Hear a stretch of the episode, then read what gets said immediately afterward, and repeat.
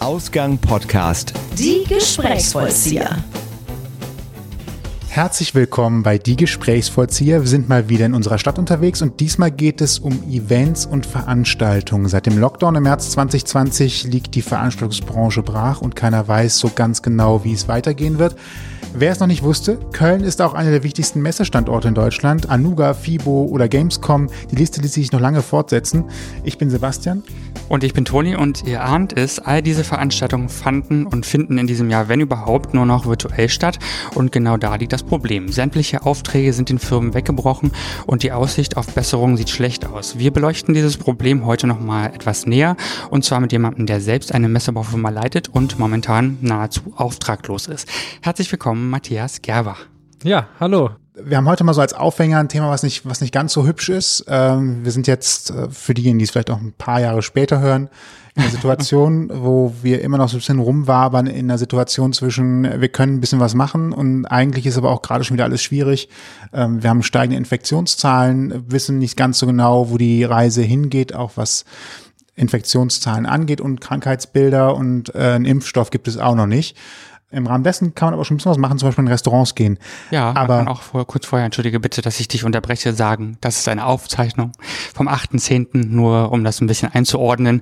Es könnten sich in der Zwischenzeit schon wieder äh, einige andere Sachen ergeben haben, äh, Lockerungen oder eben keine Lockerungen, was auch immer. Ja. 2020 befinden wir uns. Ganz genau, danke schön. Sagen, ja. so viel. Wer weiß, ob wir das in 2022 hören, sagen, ach, damals. Da war was. Oder wenn die da Aliens, war noch alles gut, vielleicht. Wenn die Aliens in den Überresten 2040 dann diese Aufnahme wiederfinden, dass sie ein bisschen einordnen können, was für eine Situation wir uns befinden. Ja. Die Lage ist sicherlich für äh, viele schwierig und immer noch schwierig, schwierig gewesen. Und für euch sicherlich im Event-, Veranstaltungs- und Messebaubereich umso mehr. Wie schafft man es in so einer Lage noch optimistisch zu bleiben? Ja, oh, das ist aber direkt eine Einstiegsfrage hier. Oha. ja, Optimismus ist, glaube ich, ein, ein, wichtiger Faktor, den wir einfach immer äh, beibehalten müssen, ähm, um einfach auch für unsere Kunden da zu sein. Also wir haben, wir haben Leute, die uns anrufen, wir fragen unsere Kunden, wie sieht's bei euch aus? Habt ihr äh, wieder Lust, auf eine Messe zu gehen? Könnt ihr auf eine Messe gehen? Und viele sagen einfach, ja, wir wollen unbedingt, das ist unser Vertriebskanal. Äh, das müssen wir machen und wir, wir, wir warten einfach auf, auf Antworten oder auf, auf Aussichten. Und äh, das stimmt uns zumindest so ein bisschen positiv, dass es irgendwann mal weitergeht in diesem Bereich. Jetzt seid ihr ein Familienunternehmen, dritte Generation, wenn ich das eben richtig äh, rausgehört habe. Das heißt, ihr guckt auch schon auf eine lange Geschichte zurück. Gab es schon mal eine Situation, die ähnlich ja, schwierig war? Ja, genau. Ich bin jetzt in der dritten Generation im, im Unternehmen. Wir sind über 60 Jahre schon am Markt hier in Köln, ähm, machen aber auch weltweit sind wir auch tätig. Also zwar unsere Homebase hier, aber weltweit. Es gab schon einige Situationen, die so waren. Ich selber bin jetzt seit, weiß jetzt gar nicht, zehn Jahre ungefähr wirklich so aktiver auch mit dabei. Und wir hatten ja noch die Finanzkrise in 2000 lass mich jetzt nicht, 7, 2008. Mhm, genau. Ähm, ja. Und das habe ich natürlich nur etwas am Rande mitbekommen, aber weiß auf jeden Fall oder habe da auch gemerkt, ähm, jetzt äh, geht es wirklich an die Substanz. Wir haben damals, sind halt ganz viele Sachen weggebrochen. Viel, es gab viel weniger Aufträge auf dem Markt. Äh, die ganzen Unternehmen sind aber geblieben, weil es kam irgendwie relativ langsam im Messebau an und wurde dann immer weniger und es gab noch vereinzelt Aufträge, aber immer weniger und die Firmen haben sich alle darum gestritten. Und das war wirklich eine ganz äh, unangenehme Situation.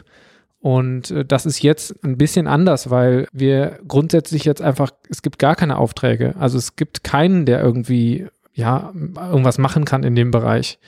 Also es ist halt anders als 2008, wo wir hätten und vielleicht mit einem besseren Vertrieb oder besserer Werbung noch mehr Aufträge kriegen können. Jetzt gibt es einfach gar nichts und ähm, in dem Bereich können wir halt auch einfach im Moment nichts machen. Anfang März gab es ja so Anflüge von Lockdown. Also man hat ja immer wieder gehört, hm, es wird schwieriger, gibt mehr Infektionszahlen, man weiß nicht so genau, wie die Reise lang geht. Und doch hat man ja gemerkt, okay, da bahnt sich was an, was die Sache zumindest so ein bisschen zum Stillstand kommen lässt. Ab wann realisiert man, das ist jetzt nicht irgendwie für drei Wochen, sondern wir reden hier gerade über längere Phase, weil am Anfang denkt man ja noch, ja, also ich weiß noch, ich habe Anfang März gedacht, da ist ein Geburtstag im Mai, äh, der wird sicherlich noch stattfinden. So, das war meine naive Vorstellung mhm. Anfang März.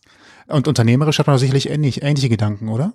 Ja, also das stimmt. Ähm, ich habe heute haben wir noch mit einem befreundeten Unternehmen gesprochen, die ganz früh reagiert haben und schon im März gesagt haben, das wird dieses Jahr nichts mehr. Die These hätte ich auf keinen Fall vertreten. Vielleicht, wenn jetzt nochmal irgendwann sowas kommen würde, würde ich auch sagen, äh, da muss man doch vorsichtiger sein und äh, pessimistischer rangehen. Wir haben gesagt, ja, das wird ungefähr so vielleicht zwei, drei Monate dauern und spätestens nach der Sommerpause im Juli, August äh, werden wir wieder was machen können. Ne?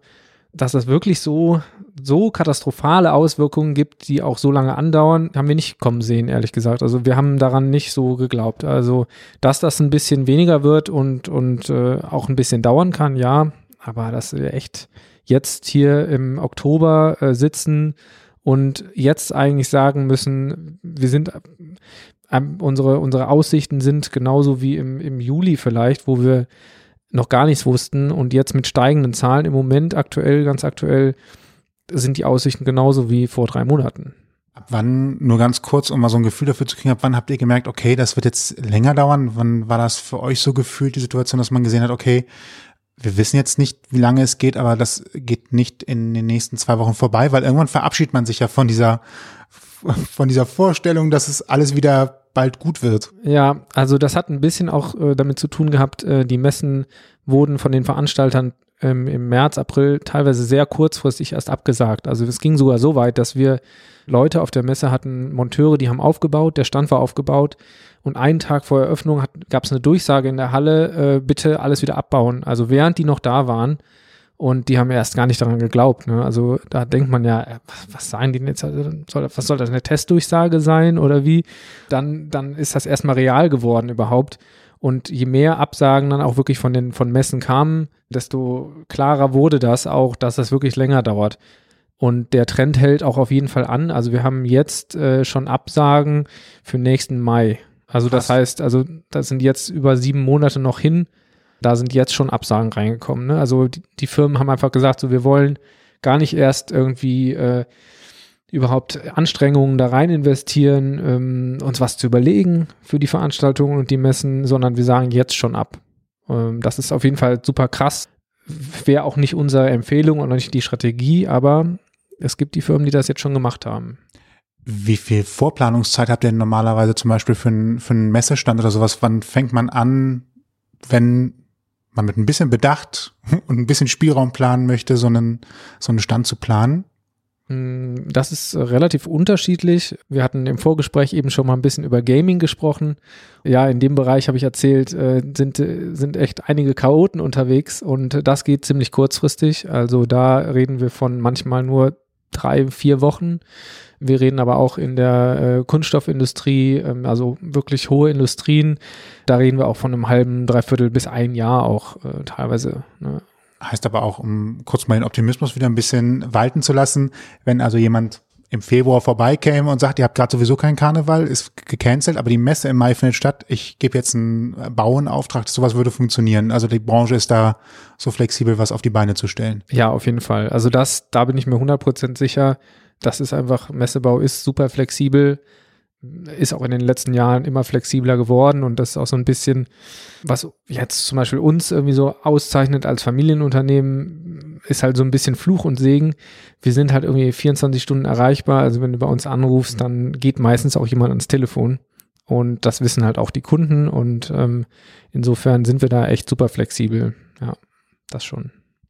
Hattet ihr denn äh, tatsächlich auch einen Zeitpunkt, also gerade jetzt März, vielleicht April, wo ihr tatsächlich auch wirklich alles runtergefahren habt, also auch technisch runtergefahren habt, oder gab es äh, das überhaupt nicht? Also ich habe aus dem Freundeskreis äh, von vielen gehört, so, oh, ich hatte mehr zu tun als je zuvor.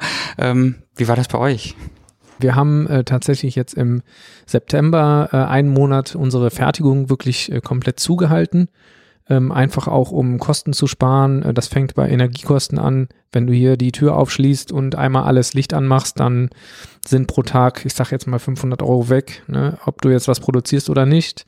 Jetzt wird's wieder kälter, äh, Heizung und so weiter ähm, haben wir jetzt im Moment äh, eben noch nicht an und dann auch für den Monat nicht gebraucht haben echt einiges äh, oder versuchen auch einiges an Kosten dadurch einzusparen, dass wir die Aufträge jetzt, wenn was da ist, also ein bisschen ist da, äh, wir reden hier von ungefähr 10 Prozent dass wir die ein bisschen bündeln. Also dann machen wir halt eine, anderthalb, zwei Wochen abarbeiten und dann ist wieder auch erstmal zu. Und ihr habt keine, wir haben es gerade im äh, Durchgang, äh, im Rundgang mit dir gesehen, ihr habt jetzt auch keine kleinen Räumlichkeiten. Ne? Es ist ja schon etwas größer. also es wird handwerklich gearbeitet. Das ist vielleicht nochmal ein genau. äh, wichtiges Ding, wer so einen Messestand mal gesehen hat. Äh, ist dem ist ja klar, da ist relativ viel, wo man auch drauflaufen kann. Meistens sind die vier, fünf Mann hoch. Also das heißt irgendwie so locker fünf Meter, sechs Meter, sieben Meter, wo man auch noch drauf rumlaufen kann unter Umständen, je nachdem was ist. Das wird hier gebaut. Genau, ja, das machen wir alles. Äh, wir haben eine eigene Fertigung komplett äh, aus Holz. Wir machen sehr viel mit Holz. Die Messestände sind immer, fast immer ähm, individuell gebaut. Individuell sind sie sowieso, also sie werden von unseren Designern hier geplant und dann individuell gebaut. Wir haben so ein bisschen äh, auch die Fertigung wieder zu uns zurückgeholt ins Haus, weil mir das irgendwie technisch äh, total Spaß macht, auch zu sehen, wie da was entsteht und so. Äh, die ganzen Maschinen äh, technisch auch zu betreuen und sich zu überlegen, wie sind die Prozesse, die Abläufe und so weiter. Das äh, finde ich persönlich irgendwie sehr spannend. Äh, und ja, das, das passiert alles hier.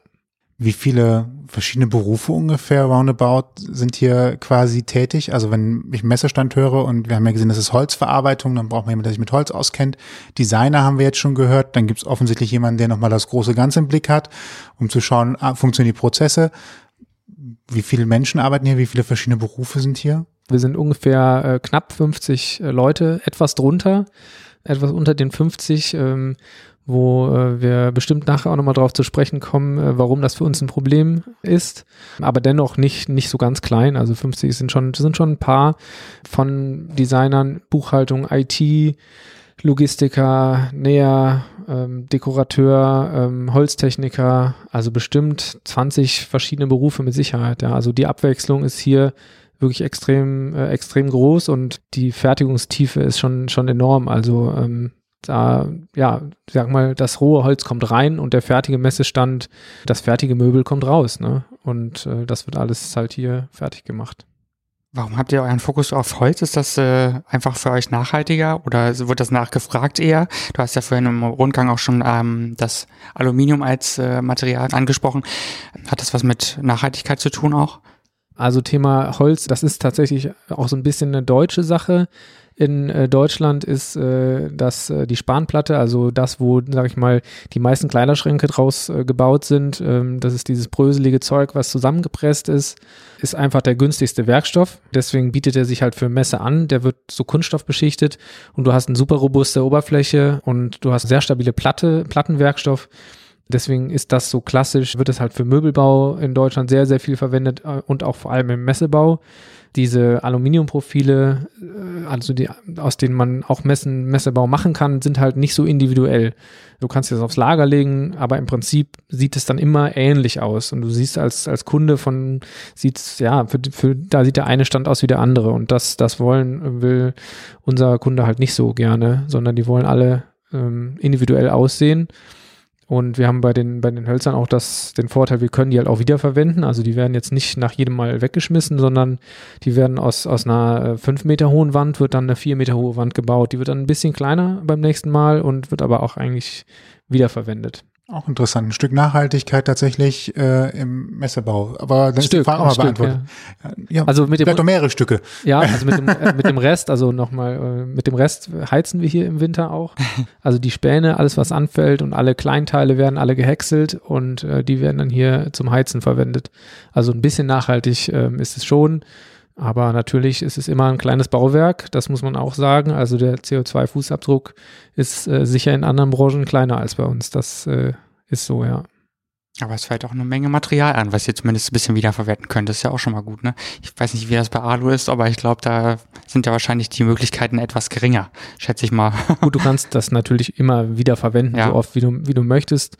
Ähm, aber du musst es auch immer wieder kleiner schneiden, weil es dann auch wieder nicht passt und jeder, jeder Messestand ist anders. Ähm, du hast nicht zweimal in Folge den gleichen Platz. Das ist eigentlich wirklich, jedes, jeder Stand ist individuell, auch von der Größe, von den Maßen.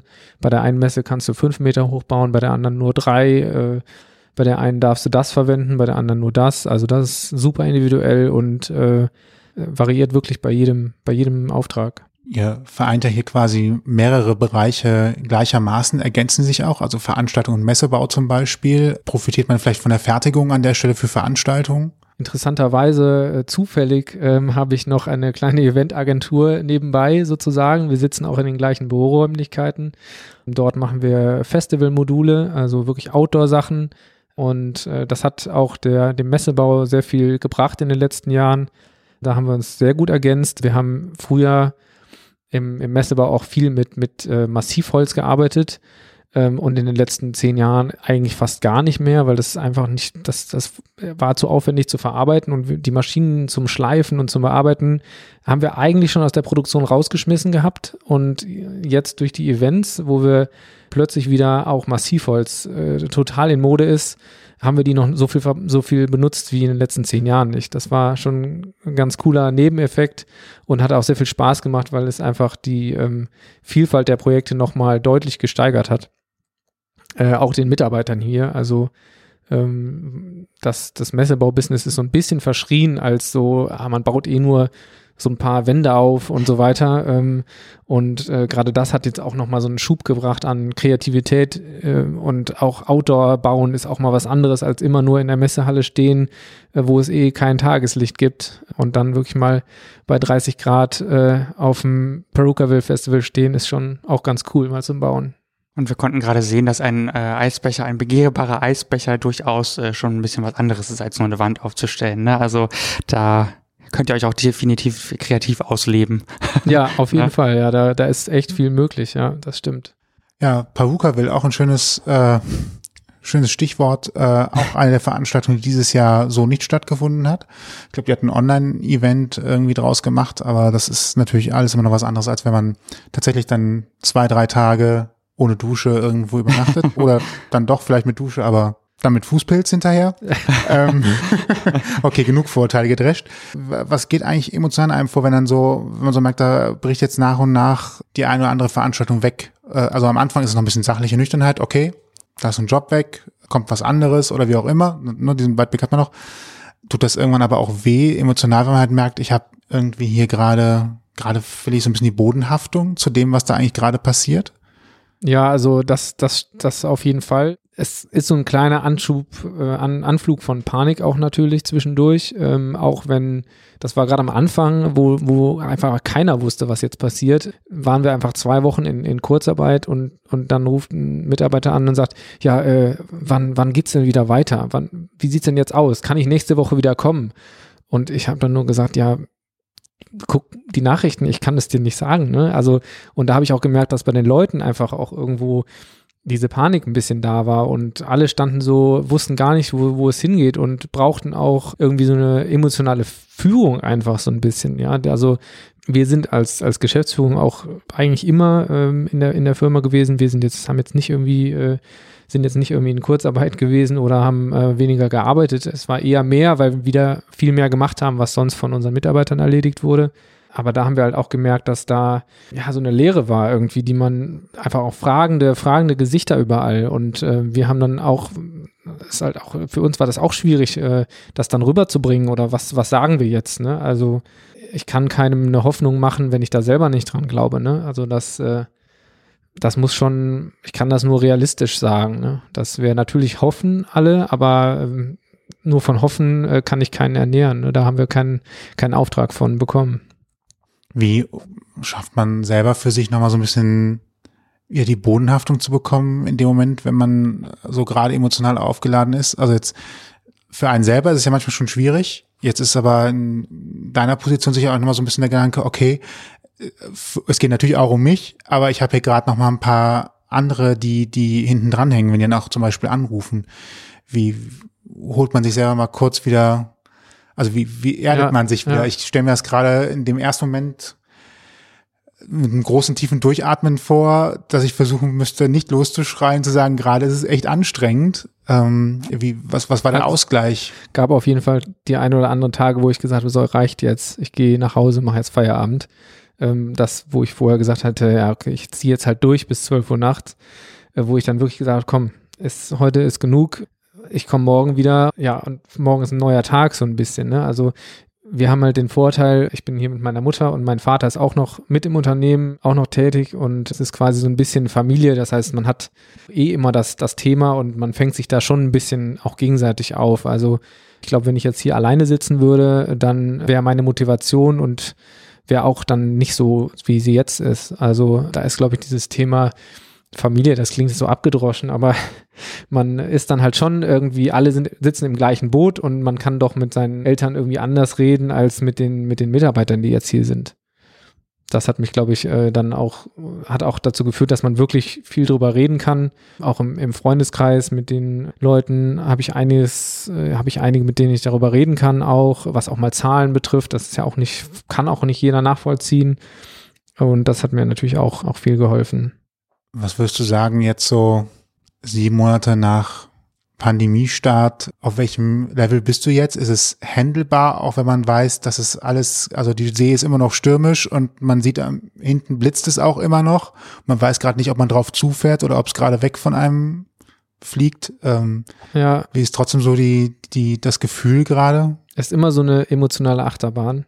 Also das war aber schon immer so. Wenn, wenn du gerade denkst, so, du hast alles gehandelt, und du bist so oben auf so einem Top. Das kann ja auch in der, in der Krise sein, wo du denkst, ah, jetzt habe ich alle Anträge geschrieben, jetzt habe ich An Aufträge oder habe ein Angebot rausgehauen.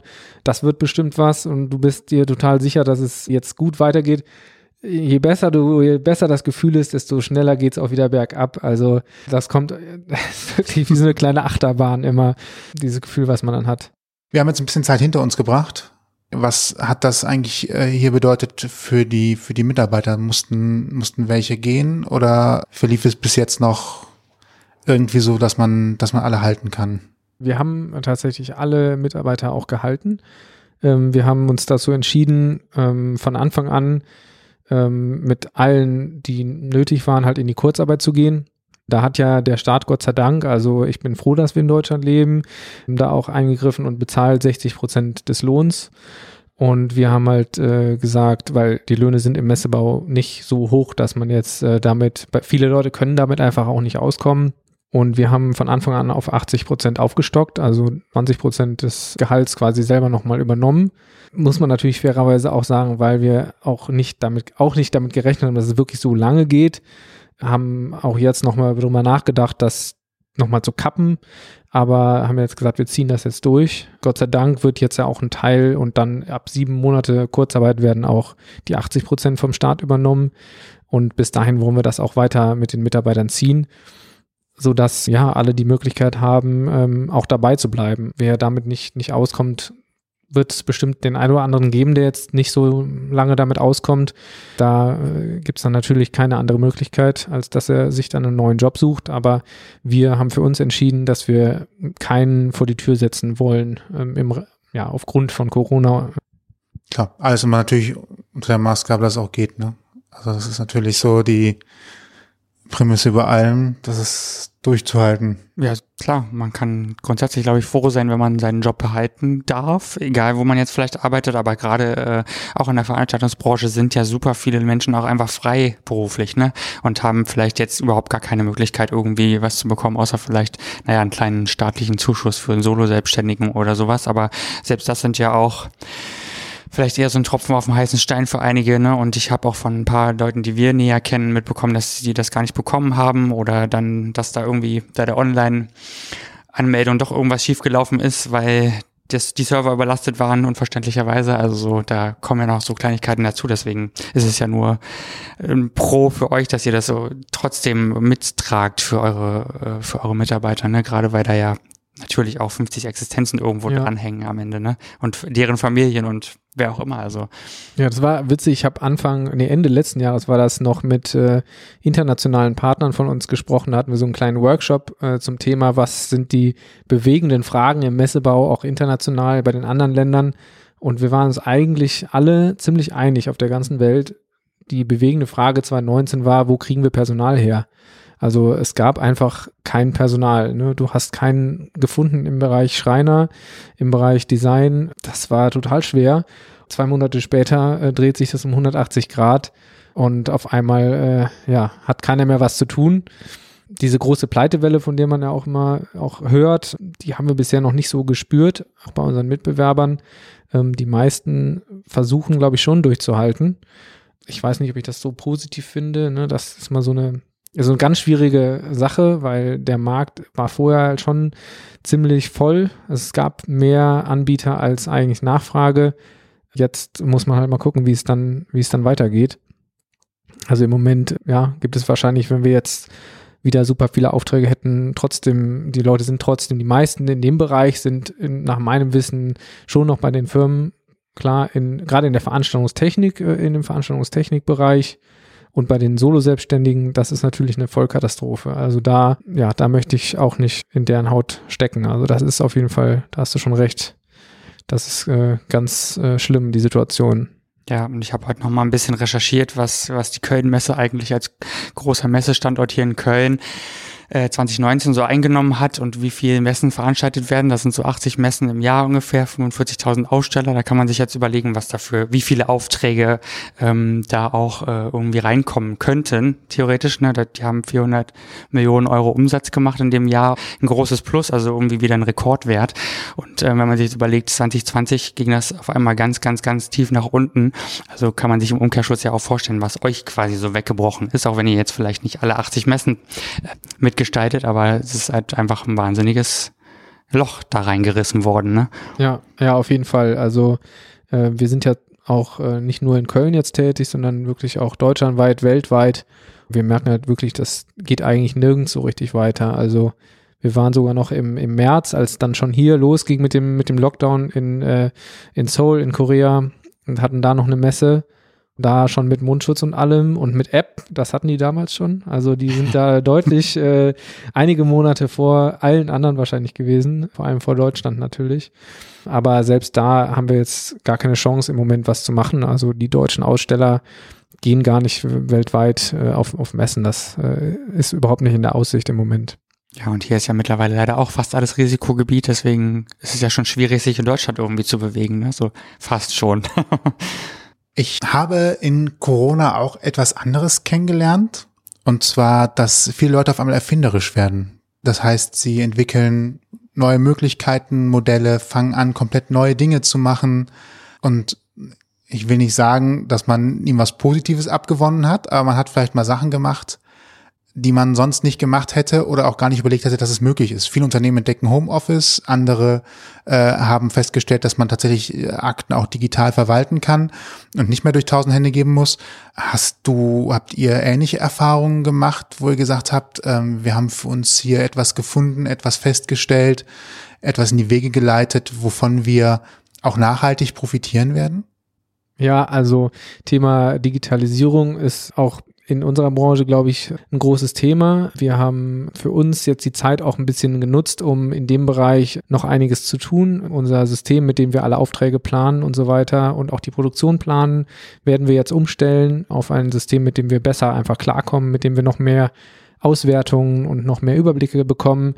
Das wäre zum Beispiel nicht möglich gewesen bei vollen Auftragsbüchern. Das schieben wir jetzt auch insgesamt schon mal ein bisschen vor uns oder schon länger vor uns her. Und weil wir immer gesagt haben, ja, es ist gar keine Zeit für, haben wir, haben wir gar keine Zeit, da irgendwie was zu, nachzudenken und schon gar nicht das Ding irgendwie einzuführen im laufenden Betrieb. War gar nicht die Chance. Und ja, mit dem einen oder anderen Mitarbeiter haben wir auch Homeoffice gemacht und werden das auch teilweise eben beibehalten. Wobei wir für uns festgestellt haben, ähm, und das ist auch die Rückmeldung der ganzen Crew, dass diese, diese Büro, dieses Treffen, äh, dieses Zwischentüren, Angelsachen besprechen, lebhaft diskutieren, Ideen entwickeln über ein Zoom-Meeting nicht so produktiv ist wie äh, vor Ort live. Das mag vielleicht äh, in anderen Bereichen anders sein. Ich habe eine Bekannte im, in einem Softwareunternehmen, da funktioniert das ganz wunderbar und da wird eh schon viel online abgebildet und digital abgebildet. Bei uns hast du einfach, du brauchst einfach so ein bisschen dieses zum Anfassen Gefühl. Das soll jetzt nicht äh, unbedingt altbacken klingen. Bin mega der Fan von Digitalisierung. Ich würde am liebsten alles Papier hier verbannen und es nur noch äh, digital machen. Und wir werden sicherlich jetzt einen Schritt gehen, der in die Richtung geht, und das, das haben wir mit Sicherheit mitgenommen, ja. Aber das Arbeiten grundsätzlich komplett irgendwie umzustellen äh, und so, das, das funktioniert zum Beispiel für uns, haben wir festgestellt, nicht so, ähm, nicht so gut. Wobei er ja auch Haptik verkauft, also letztendlich, ne? So, so ein Messestand ist halt nun mal zum Anfassen, wenn ich in die Halle komme oder auch über so einen Stand gehe. Ich rieche ja das Holz, ich rieche Leim, auch wenn das natürlich nicht der erste Eindruck ist, aber es riecht neu, es riecht äh, keine Die Ahnung. Ausdünstung des frischen Lachs. Naja, der eine oder andere sagt, das ist eigentlich giftig, aber auf der anderen Seite, wenn ich da drüber gehe, es erzeugt ja doch ein gewisses Gefühl von, das ist neu, das ist extra frisch gemacht und so weiter. Das ist ja jetzt nicht nur negativ. Und auch das ganze äh, Ding Veranstaltung und so weiter, das ist ja alles immer etwas, wo ich was erlebe, wo Emotionalität dran hängt. Und das ist wahrscheinlich auch wirklich etwas, was sich virtuell nicht so gut nachbilden lässt, wie wenn ich über Software oder Prozesse rede. Ja, doch, das, da hast du völlig recht und das ist äh, auch, du hast ja vorhin über den, den Hoffnungsschimmer am, Hinter, am, am Horizont gesprochen. Das ist so ein bisschen auch unser Hoffnungsschimmer, dass wir äh, uns ziemlich sicher sind, dass Online-Marketing und Online-Präsenz für Unternehmen super wichtig ist, auch eigentlich schon war. Viele das sicher verschlafen haben und ähm, das jetzt auch krass zu spüren bekommen, dass sie da geschlafen haben. Aber diese Offline-Präsenz, ähm, dieses Zusammenkommen, Dinge anfassen, Dinge spüren, das, das wirst du trotzdem noch haben. Und das ist so ein bisschen das, woran wir uns auch festhalten, dass das dazu führen wird, dass es auf jeden Fall Events geben wird. Also ich sage jetzt mal wirklich Events, weil ich bin mir ziemlich sicher, dass diese Messebranche sich verändern wird. Es wird weniger diese klassischen Messen geben, wo du Produkte ausstellst. Das haben wir ja zum Beispiel gesehen. Cebit ist jedem ein Begriff ähm, war die Leitmesse für, für neue Produkte. Und irgendwann gab es das Internet und alle haben gesagt, das interessiert mich nicht mehr. Ich pr präsentiere meine Produkte, wann ich das möchte und nicht, wann die Messe ist. Und dann gibt es andere Messen wie eine Gamescom, die komplett aus digitalen Produkten besteht und auf einmal treffen sich hier 100.000 Leute äh, auf einem Messestandort und man denkt, ja, äh, wie, wie kann das zusammenpassen? Trotzdem, da geht es halt wirklich um das, um das Event an sich. Ne? Und, und das kannst du, das, das hat sich ja sogar neu entwickelt. Das gab es ja früher gar nicht. Und trotzdem ist die Messe super erfolgreich und hat eben mehr zu bieten als nur den reinen, das reine Produkt. So und ich glaube, in dem Bereich wird sich viel tun und das gibt uns Hoffnung, dass die Branche an sich, dass da was kommen wird wieder. Ja? Also du musst offline irgendwie sichtbar sein. Wäre also die Perspektive für Messe zum Beispiel das, was die Cebit damals nach 18 Uhr erst gemacht hat, nämlich Party am Messestand, in Zukunft dann also schon während der offenen Messe stattfindet? Ja, doch, ich glaube schon, ja. Also wir, äh, ich gucke da immer nach, nach Hamburg zu den äh, netten Kollegen vom OMR, äh, die Online-Marketing-Rockstars, die wirklich äh, einfach eine tolle Präsenz und Veranstaltung und ein tolles Produkt auf die Beine gestellt haben. Die haben einmal ihre Messe wirklich, wo, wo die Leute einladen. Das Ganze ist aber komplett umschlossen von, von so Classes, wo du, wo du dich fortbilden kannst, wo du Vorträge anhören kannst, Deep Dives in irgendwelche Themen. Du hast abends da, äh, Scooter ist letztes Mal aufgetreten, glaube ich. Also ein komplettes Rahmenprogramm. Dann äh, haben die auch einen, einen Podcast, der durch die Decke geht irgendwie. Und die sind das ganze Jahr damit beschäftigt, diese Marke nach vorne zu bringen. Und das ist einfach ein, so ein leuchtendes Beispiel, wie es halt funktionieren kann. Und dann ist es auch wieder spannend für die Aussteller äh, zu kommen und auch wieder ein bisschen mehr zu machen, als nur den reinen Klappstand für äh, 1000 Euro dahinzustellen. Da müssen, müssen sich die Leute auch schon zeigen, die, die, äh, die Kunden. Also Bühne hin, Licht drauf, bin ich dabei. Soundsystem, bin ich dabei. Action. Erlebnisse verkaufen. Keine Produkte oder weniger Produkte vielleicht. Ja. Aber das ist halt, äh, das ist auf jeden Fall eine, eine, Aufgabe, die die Veranstalter der Messe haben. Also die, das ist in deren, in deren Bereich und das äh, geht auf jeden Fall über dieses Klassische, was man halt vorher hatte, äh, darüber hinaus und ist vielleicht einfach noch nicht so populär und ist auch viel Arbeit. Da sitzt man eben eher am Schreibtisch, als dass man auf der Veranstaltung ist und äh, das dauert dann halt, ist man ein Jahr lang auch am Content produzieren. Nicht nur an der Veranstaltung selbst, sondern eben über das ganze Jahr hinaus. Ich habe heute in einigen äh, Artikeln nochmal so rund um Veranstaltungsbranche und Messe ein bisschen, ein bisschen so gelesen, es gibt irgendwie keine Lobby für diejenigen, die jetzt sowieso richtig am struggeln sind wegen ihrer Einkommen und so weiter. Und auch sonst ist die Vernetzung vielleicht mittlerweile schon etwas größer geworden, aber sonst wird auch immer so ein bisschen ähm, bemängelt, dass es keine Vernetzung unter den Leuten in der Branche gibt. Hast du eine Hypothese, woran das liegt? Hm, schwierig zu sagen. Es gibt, äh, gibt jetzt mittlerweile ein, ein ganz gutes Bündnis. Alarmstufe Rot. Ich weiß nicht, ob ihr davon schon äh, mitbekommen habt. Da gab es schon diverse Demos in Berlin. Äh, jetzt auch wieder Ende des Monats eine große Demo Es gab die Night of Light, wo ganz viele Gebäude rot angestrahlt wurden. Das war so eine Art offenes Bündnis. Das kommt, glaube ich, äh, also äh, das ist eher neu, dass es so ein Bündnis gibt. Es gibt den einen oder anderen Verband im Veranstaltungs- und Messebereich, aber wir sind, ähm, die Firmen sind nicht so gut untereinander vernetzt, ähm, was auch an der hohen Konkurrenzsituation liegt.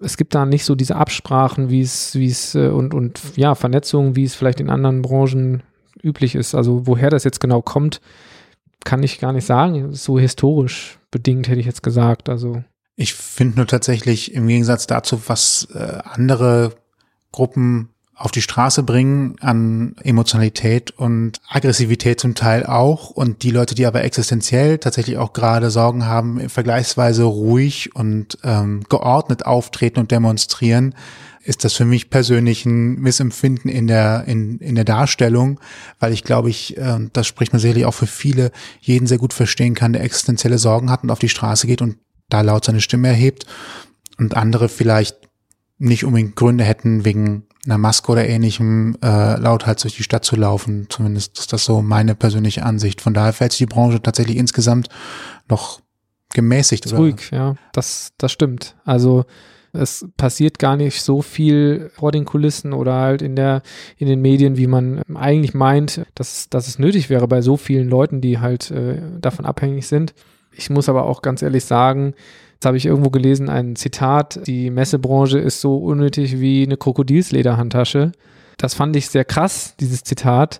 Hab aber irgendwo äh, gedacht, im Prinzip, es ist ein Stück Wahrheit da dran, wenn ich jetzt, wenn ich jetzt möchte, dass dieser Lockdown und äh, die Pandemie abgemildert wird, dann kann ich auf der einen Seite nicht hingehen, äh, das verlangen und auf der anderen Seite verlangen, dass wieder Veranstaltungen mit 10.000 Leuten erlaubt sind. Also für mich ist das so ein zweischneidiges Schwert. Kann sein, dass es eben auch bei vielen Veranstaltern so ist, dass sie halt wissen, okay, äh, oder die Verantwortung halt da ist, ne, eine große Messe, die halt auch teilweise eben öffentlich finanziert ist, die dann halt auch gar nicht dieses Risiko eingehen wollen oder auch nicht für die stehen wollen, wo dann irgendwas passiert oder so. Dann fange ich nur an, wenn ich es so sehe, äh, die Frage zu stellen, an welcher Stelle muss ich denn eigentlich die Linie ziehen? Brauche ich Autos? Weil für mein eigentliches Überleben ist ein Auto nicht notwendig. Und äh, also dann fange ich schon sehr viel abzuschichten ja. und wo ziehe ich die Grenze. Und ich glaube, spätestens beim Auto wird der Aufschrei relativ groß werden, wenn man sagt, Mobilität ist ja nicht wichtig. Und früher, wenn man 100 Kilometer auseinander gewohnt hat, dann hat halt eine Reise zur Familie halt einfach auch mal eine Woche gedauert. Ist halt so. Wir können ja mit dem Schiff fahren, wie, wie früher. Ja, ja wir, sind, auch wir sind am Rhein, äh, wir können hier einfach. ja, äh, zumindest in die eine Richtung geht schnell. die andere ist was Kraft aufreibender, ja. Nein, du hast, du hast natürlich recht, ähm, dass ich habe das jetzt auch mal ein bisschen überspitzt einfach dargestellt, um einfach auch zu sagen, ähm, ich selber befinde mich da so ein bisschen in so einem Zwiespalt, einfach zu sagen, was, was fordere ich jetzt letztendlich eigentlich, ne? Also Fordere ich jetzt den Verdienstausfall? Fordere ich, dass alle entgolten werden dafür, für diese Zeit? Oder ich finde es auch irgendwie bedenklich, dass jetzt Auto und Flugzeug und äh, die ganze, äh, ja, die ganzen Industrien halt so krass auch gefördert werden mit, mit Krediten, wenn es auch vielleicht nur Kredite sind. Das finde ich irgendwie auch bedenklich. Wo da der Mittelweg ist, ist wirklich schwer zu finden. Ich möchte auch jetzt nicht äh, in, der, in den Schuhen der Politiker stecken, die das irgendwie entscheiden. Das, was uns äh, also gerade auch in diesem Bündnis da irgendwie ärgert, ist einfach, dass man da gar nicht wahrgenommen wird. So. Also das, die Branche wird an sich nicht wahrgenommen. Und darum geht es, glaube ich, dass wir vor allem erstmal schauen müssen, ähm, dass man, dass man das wahrnimmt. Es gibt ja auch Konzepte, die Veranstaltungen möglich machen. Ähm, ich weiß nicht, ob ihr von, schon mal in der Längstes Arena wart, jetzt seit äh, dem Lockdown.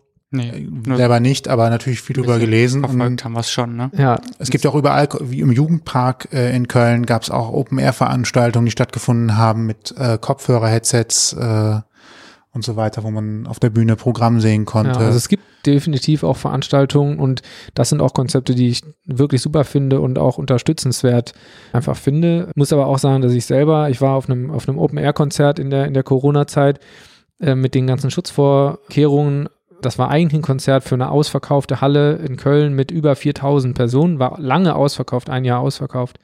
Und äh, dann haben die es verlegt nach Open Air, mussten natürlich neue Tickets kaufen. Und das Ding war mit, ich glaube, was, da 1000 Plätze nicht annähernd ausverkauft. Und da habe ich halt auch gemerkt, so die, die Gäste sind total zögerlich. Also das, äh, das ist halt auch ein Zeichen. Also natürlich gibt es diese privaten Partys, die Raves, die irgendwo äh, underground-mäßig stattfinden.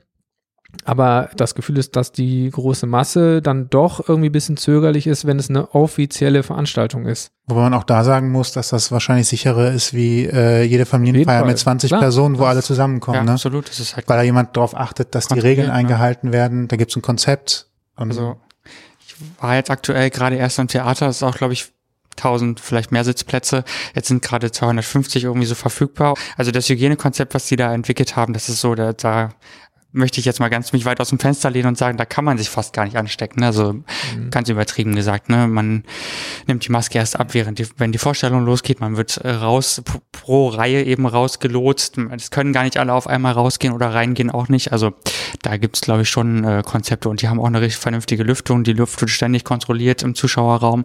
So, also ich denke, da ist das Risiko sehr, sehr gering, wesentlich geringer. Voll? Also war es ausverkauft? Nee, es oder, war nicht oder? ausverkauft. Es lag wahrscheinlich an genau dem Punkt, den du gerade gesagt hast, dass die Leute eben unsicher sind. Das ist irgendwie so die, die traurige Sache ja. am Ende. Ja. Die, die dann wieder so ein bisschen den, den Stern so, so runternimmt aus dem Horizont, wo du halt, wo ich halt denke, wie, wenn dann wieder was erlaubt sein sollte oder wenn es wieder weitergeht, ähm, geht es dann langsam weiter? Geht es äh, ja so weiter wie vorher? Also mein Gefühl ist, dass es eher langsam losgeht und man die, ja, alle Veranstaltungsstätten und Clubs, Diskos, Bars, was auch immer, die Leute erstmal wieder zurückziehen müssen und das wird ein längerer Prozess werden. Ja. Dass das Vertrauen wieder da ist. Wir brauchen mehr positive Erfahrungen, Absolut. wie das, was jetzt im Theater war oder das Open-Air-Konzert, damit die Leute merken, das kann Geht. auch wirklich funktionieren ja. und äh, da wird es in die Regeln gehalten und da kann mir wirklich nichts passieren, zumindest nicht mehr als beim Einkaufen mit Maske auch passieren könnte.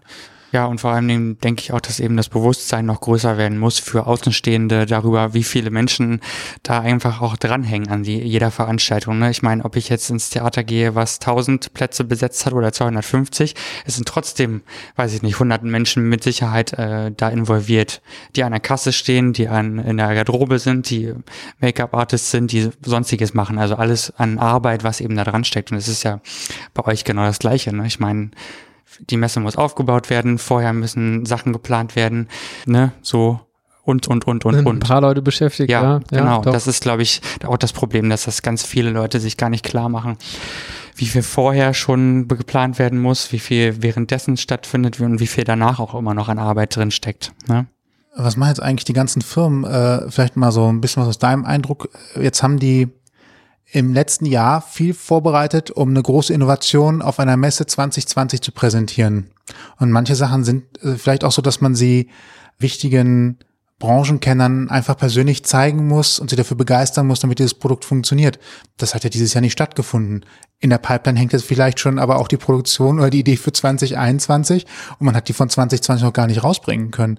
Äh, wäre wär gut erleben uns, wir, ja. Erleben wir nächstes Jahr ein Riesenfeuerwerk, äh, sobald irgendwie die Situation anders unter Kontrolle ist, in der ein großes Messe Feuerwerk der Reihe nach abgefeuert ja, wird. Nicht, nicht schlecht, ja. Ich sehe das äh, Leuchten in den Augen. Äh, nee, äh, da bringst du mich auf eine Idee. Äh, Na, ich überlege nur so, ich, ich habe das äh, die, analog dazu Fashion. Äh, man hat ja davon gelesen, dass viele äh, Modeketten heute darauf basieren, dass sie alle ein bis zwei Monate ihre komplette Kollektion austauschen.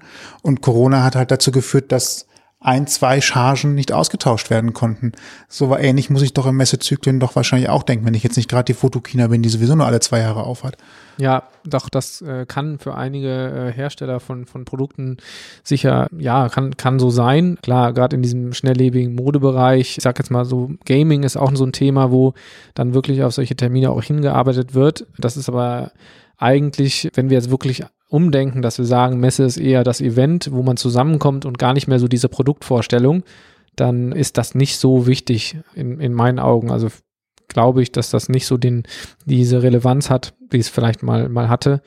Dadurch, dass die Investitionen und Vorbereitungen auch so hoch sind für Messen und auch lange dauern, wird der Zyklus eher ausgesetzt. Also das äh, merken wir schon. Es sind auch viele Messen verschoben worden. Das ist eine Sache, wo ich halt eigentlich von Anfang an auch schon mit unseren Mitarbeiterinnen darüber geredet habe, dass das wahrscheinlich nichts nicht passieren wird oder dass die nicht stattfinden, weil du hast dann einfach den Zyklus unterbrochen und hast dann plötzlich ein halbes Jahr später nochmal die gleiche Messe Ähm, und so viel passiert jetzt auch nicht in den, in den Märkten, da, dass man äh, sagen könnte, man macht das alle halbe Jahre und hat jetzt äh, die Rechtfertigung für solche Investitionen. Deswegen äh, wird das eher einmal wirklich unterbrochen und geht dann im normalen Zyklus weiter. Also das Feuerwerk wird es wahrscheinlich in der Form nicht geben. Ja, der Naive nicht aus der Branche kommt, so einfach ist das. Hätte ja sein können. Ja, wir haben viel über Hilfsmaßnahmen gehört. Ähm, funktionieren die für euch? Ist, hat das bis jetzt alles geklappt? Ist das etwas, wo man auch sagen kann, perspektivisch, das wird, bis der Impfstoff kommt und eine kritische Masse, das ist ja wahrscheinlich auch das Wichtige, geimpft ist, oder zumindest alle, die sich impfen lassen wollen, geimpft sind, aushaltbar, so wie das sich darstellt an Zusicherungen? Wir haben schon ziemlich direkt am Anfang auch die äh, Soforthilfen. Da waren wir in NRW ziemlich weit vorne. Also da, das hat alles ziemlich gut geklappt. Das muss ich auch sagen, hat mich ziemlich gewundert. Die Hürden waren da sehr gering. Das Ganz kurz so, referenziell, wir hatten am Anfang was mit 50 und knapp unter 50. Genau, da, da kommen wir gleich drauf. Okay. Da kommen wir gleich drauf. Die Soforthilfen, die wir ganz am Anfang in der Corona-Zeit hatten, war ja so ein kleiner Schnellschuss, der Regierung und wurden ja teilweise, haben, wollten die wieder zurückrudern und das ist ja irgendwie alles ein bisschen nach hinten losgegangen. Hat aber tatsächlich in der Auszahlung und in der Antragstellung total gut funktioniert für uns. Also wir haben da gar keine negativen, eher sehr positive Erfahrungen gemacht. Haben natürlich aber eher damit gerechnet, dass das für so zwei, drei Monate geht. Und für einen Einzelunternehmer war das, wenn man es denn hätte behalten können, schon, schon cool, dass man irgendwie Geld bekommen hat. Für uns war das eher der Tropfen auf den heißen Stein. Das war nett, aber hat uns, sagen wir mal, eine halbe bis eine Woche konnten wir uns damit über Wasser halten mit den ganzen Hilfen für die drei Monate. Insofern, das, was jetzt im Moment spannend ist, von Juni bis Dezember gibt es die Überbrückungshilfen, wo so Fixkosten mit abgedeckt werden. Da ist die Bürokratie, die dahinter steht, eine ziemlich hohe. Man kommt halt nur über ein Steuerbüro da dran, total undurchsichtige Kriterien, die da anfallen und die Hilfen sind halt auch nicht in der Höhe, dass wir jetzt sagen, wir können damit unsere Fixkosten decken auch da immer, ich bin total froh, dass wir das bekommen und dass das einfach mehr oder weniger einfach so ausgezahlt wird. Ähm, das ist ja auch nicht selbstverständlich. Das ist schon eine, eine tolle Sache. Es reicht auf keinen Fall, um damit äh, sich über Wasser zu halten. Wir sind jetzt an der Stelle, dass wir uns überlegen mussten, wie lange wollen wir durchhalten? Also wie lange wollen wir das schaffen, wenn es so weitergeht? Und haben uns dazu entschieden, dass wir bis Ende 2021 mit den wenigen Umsätzen, die wir machen, gerne weitermachen wollen, auch mit den Mitarbeitern, die da sind. Also wir wollen uns nicht von Mitarbeitern trennen, sondern wollen das wirklich so jetzt durchziehen. Und da sind wir jetzt im Moment in den Verhandlungen über Kredite. Ja, da kommen diese 50 Leute äh, wieder ins Spiel, die 50 Mitarbeiter Grenze. Da gibt es verschiedene, verschiedene Kredite, die man in Anspruch nehmen kann. Das ist dann über die KfW wird das vergeben und letztendlich ist aber deine Hausbank dafür verantwortlich. Und der springende Punkt ist am Ende, wie viel musst du selber dafür bürgen, um diesen Kredit zu bekommen. Wenn du dir jetzt vorstellst, wir haben ein Unternehmen, was eigentlich im Moment keine Aussicht hat, Geld zu verdienen, dann würde dir eben keine Bank irgendeinen Kredit geben. Wir würden keinen Kredit bekommen. Deswegen gibt es halt diese staatlichen unterstützten Kredite, aber dort ist eben genau die Grenze bei 50 Mitarbeitern, ist es auf 500.000 Euro gedeckelt und darüber hinaus wären es 800.000. Das ist eine Summe, klingt jetzt erstmal viel, ist aber natürlich für, ja, für den einen oder anderen ist das nicht so viel. Wir können damit, äh, wenn wir jetzt, wir sprechen dann eben über zum Beispiel diese 500.000 Euro als maximale Möglichkeit, die wir äh, beantragen dürften, ohne zusätzliche Sicherheit mit einzubringen. Das bedeutet also, wenn wir einen anderen Kredit nehmen, es gibt mehrere verschiedene, einen anderen Kredit nehmen, müssten wir nochmal eigene Sicherheiten stellen. Das heißt, äh, du nimmst, sagen wir mal, eine Million Euro auf, musst aber 400.000 Euro eigentlich schon haben um die als Sicherheit zu stellen. Oder dein Grundstück verpfänden oder privat bürgen. Irgendwie, das ist natürlich eine laienhafte Vorstellung, aber irgendwie denke ich mir, wenn ich einen Kredit brauche, dann habe ich das Geld ja nicht. Sonst bräuchte ich ja den Kredit nicht. Ist natürlich jetzt ein bisschen vereinfacht, aber äh, das zeigt so ein bisschen äh, die Schwierigkeit in der Situation. Also, wenn wir jetzt darüber reden, dass wir den, den, den kleineren Kredit nehmen, dann müssen wir aber gucken, wie kommen wir mit diesen Kosten aus bis nächstes Jahr? Wie, wie kommen wir damit über die Runden? Und da äh, sind wir im Moment dran, ja, das auszurechnen. Wie weit kommen wir damit? Kriegen wir das hin bis Ende 2021, ähm, damit auszukommen? Gut, jetzt klingt 2021 noch echt nach viel Zeit und wenn das klappt, äh, bis dahin muss es ja eine Lösung geben, sonst haben wir, glaube ich, ein ganz anderes Problem wirtschaftlich gesehen. Aber auf der anderen Seite hätte auch niemand gedacht, dass wir nach sieben Monaten Start der Pandemie immer noch alle sehr zurückgefahren da sitzen. Ja, oder wieder werden, ne? Je nachdem, wie es sich jetzt weiterentwickelt. Also jetzt ist ja gerade leider Gottes der Weg zum Winter und das Der sieht ja jetzt zurück, ja, ein bisschen sieht ja jetzt nicht so rosig aus, sage ich mal vorsichtig, ne? Was ist ein Plan B? Wir haben tatsächlich für uns halt alles durchgespielt. Es gibt auch einige Mitbewerber, die haben Insolvenz angemeldet. Es gibt andere, die haben komplett dicht gemacht und haben gesagt, wir machen erst wieder auf, wenn es weitergeht. Es gibt alle Möglichkeiten. Da wir aber halt ja Anfang der, der Pandemie auch nochmal Eigenkapital einschießen mussten, damit wir überhaupt weiterkommen, steht das für uns eigentlich nicht zur Debatte, dass wir hier zumachen, weil äh, das Geld kannst du auch nie wieder sehen. Hm. Wir wollen eigentlich jetzt weitermachen, um dann, wenn es 2021, Ende 2021 genauso ist wie jetzt, dann haben wir gesamtwirtschaftlich wahrscheinlich nochmal ein anderes Problem. Wir haben dann auch noch ein Jahr jetzt wirklich Zeit, auch nochmal was Neues zu entwickeln für uns. Aber erstmal wollen wir das jetzt, also es gibt in dem Sinne jetzt keinen Plan B. Die sind alle durchgespielt worden, Plan B und C. Aber wir haben gesagt, wir machen das jetzt mit Plan A und ähm, schauen dann, ja, ich will nicht sagen hoffen, weil ich, ich hoffe nicht, sondern wir werden bis 2021, Ende 2021 durchhalten und bis dahin das Ruder rumreißen. Das Gute ist ja auch rein psychologisch, wenn kein Netz da ist, dann klappen die Handgriffe, ne? Also insofern wollen wir mal Stimmt, optimistisch ja, das gucken und sagen, dann kann eigentlich nichts schiefgehen, weil ist ja kein Netz da. Ja, das, äh, das stimmt, ja. es muss auch ein bisschen äh, was passieren. Also Die Sicherheit liegt in der Unsicherheit, ja? Die Sicherheit liegt einfach daran, dass es einfach funktionieren muss. Ja.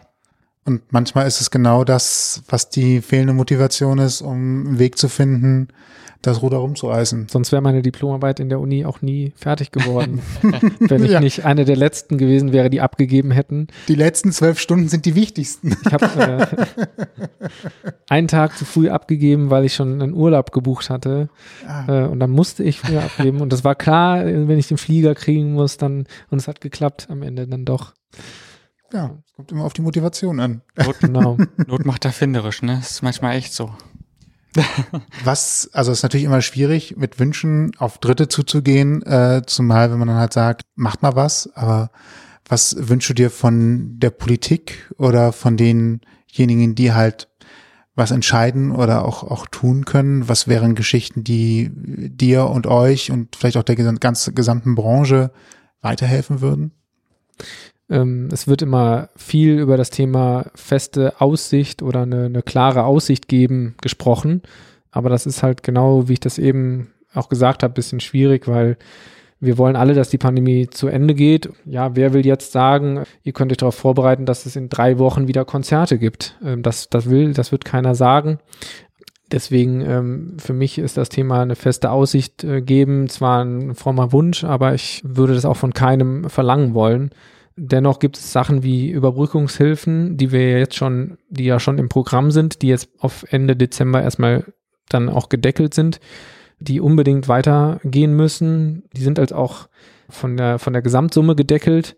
Das sind 50.000 Euro im Monat, die man maximal bekommen kann für fixe Kosten im Unternehmen.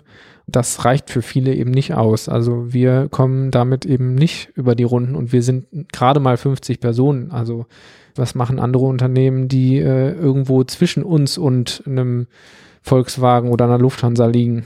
Ja, also dass es bei gesamtwirtschaftlichen unter, äh, oder relevanten Unternehmen wie Lufthansa Unterstützung gibt, okay, aber die sind speziell verhandelt, aber ich kann nicht zu jemandem hingehen und sagen, hey, wir brauchen aber ein bisschen mehr als die 50.000, ähm, um über die Runden zu kommen. Da würde mich auch keiner anhören. Also eine einfachere zur Verfügungstellung von solchen Hilfen, dass sie einfach länger verfügbar sind, dass wir, wenn wir jetzt diese Planungssicherheit reicht ja schon, wenn du weißt, okay, du kannst das nächste halbe Jahr damit planen, dass du nicht äh, in die Insolvenz gehst und kannst dich einfach darauf verlassen, dass dein Unternehmen besteht. Das wäre schon eine, eine, das wäre für mich schon die Planungssicherheit im Prinzip. Wenn jemand mehr über euch wissen möchte oder vielleicht auch einfach mal Hallo sagen möchte, die Daumen drücken möchte oder ähnliches, wie kann man euch finden, erreichen, Kontakt aufnehmen, Homepage, hippes Instagram, TikTok. irgendwo besuchen. genau, bei TikTok sind wir noch nicht vertreten. Ja, äh, soziale Medien, äh, wir haben zwar äh, Seiten auf Instagram und auf Facebook äh, im Moment noch nicht so gut gepflegt, aber unsere Webseite ist brand new und richtig schick äh, unter zenit, Z-E-N-I-T Messebau.com äh, könnt ihr einmal uns ein bisschen stalken und äh, mal schauen, was wir so gemacht haben. Sind ein paar ganz coole Projekte drauf und äh, auch eine Telefonnummer. Ähm, wir telefonieren gerne. Das äh, ja, würde uns freuen, wenn äh, es den einen oder anderen gibt, der Projekte hat, wo er Unterstützung braucht. Ähm, das äh, im, im, im Holzbereich, im Möbelbau, da sind wir, das sind alles Branchen, die eigentlich als für die kleineren Schreiner im Moment ganz gut funktionieren. Ähm, im, bei uns aber oft einfach in der, für die gesamte Branche nicht so zugetraut werden. Wir würden uns freuen, wenn da jemand auch auf uns zukommt, klar. Das, das auf jeden Fall. Also der nächste begehbare Kleiderschrank vielleicht einfach mal bei euch anfragen, ne? Zum sehr Beispiel. gerne, sehr gerne. Mit äh, LED-Beleuchtung kann ja, ich empfehlen. Klingt sehr gut. So. Wir haben auch gehört, ihr habt Designer, das heißt, wem noch irgendwie so das passende Auge dafür fehlt, der kann das hier direkt als Dienstleistung miterwerben. Ganz genau, auf jeden Fall. Ja. Vielseitig. Sehr vielseitig. Eben. Sehr schön. Super. Dann vielen Dank für deine Zeit. Ja, danke. Falls euch diese Folge gefallen hat und ihr mehr hören wollt, dann findet ihr uns bei allen bekannten Streamingdiensten und überall, wo es Podcasts gibt. Wir freuen uns, wenn ihr uns folgt und abonniert. Das Ganze kostet auch nichts. Dann verpasst ihr nämlich auch keine weiteren Folgen mehr. Und wenn ihr Feedback habt, dann schreibt uns einfach per E-Mail unter mail.ausgangpodcast.de zusammengeschrieben. So ist das. Alle Infos zu dieser Folge könnt ihr natürlich auch wie immer im Blogpost nachlesen auf ausgangpodcast.de. Uns wird noch zu sagen. Ich bin Toni. Und ich bin der Sebastian. Und vielen Dank, Matthias, für deine Zeit. Danke euch. Ausgang Podcast Die Gesprächsvollzieher. Deine Interviewreihe mit Menschen, die spannende Geschichten erzählen. Mit deinen Gastgeber Sebastian und Toni. Kostenlos anhören auf www.ausgangpodcast.de. Folgt uns auf Instagram unter Ausgang Podcast.